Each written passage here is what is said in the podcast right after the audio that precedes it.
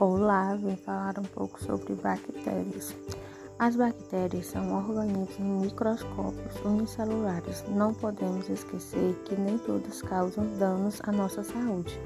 Elas podem ser encontradas na nossa pele, em nosso intestino, onde atuam protegendo nosso corpo de microorganismos patogênicos.